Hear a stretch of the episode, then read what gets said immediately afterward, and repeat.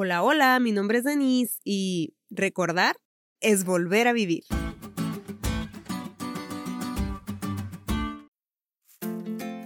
Como humanos somos un cúmulo de recuerdos, algunos tristes, otros felices. Los tristes no vale la pena ni pensarlos, pero qué bonito traer al presente los recuerdos de aquellos momentos que nos hicieron feliz.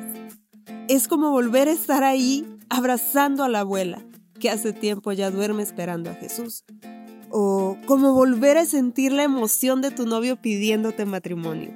O la alegría de ser un estudiante de primaria sin problemas existenciales y con muchas ganas de jugar.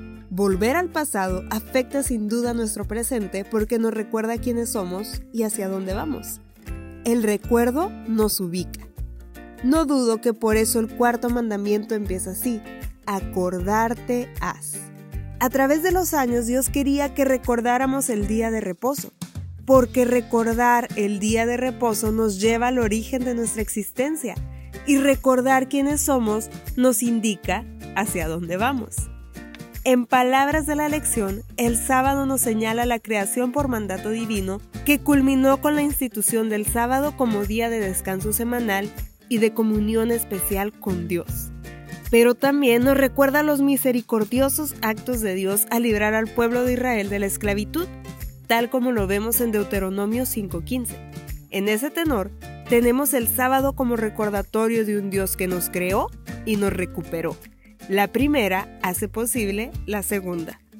Como ves, el cuarto mandamiento es mucho más que solo ir a la iglesia el sábado. Es hacer una pausa de tus muchas ocupaciones e incluso preocupaciones para recordar de quién eres, quién eres y hacia dónde vas.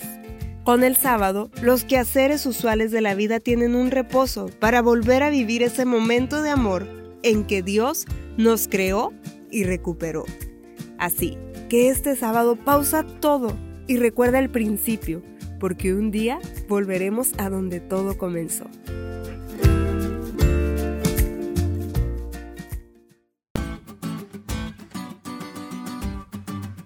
¿Te diste cuenta lo cool que estuvo la lección?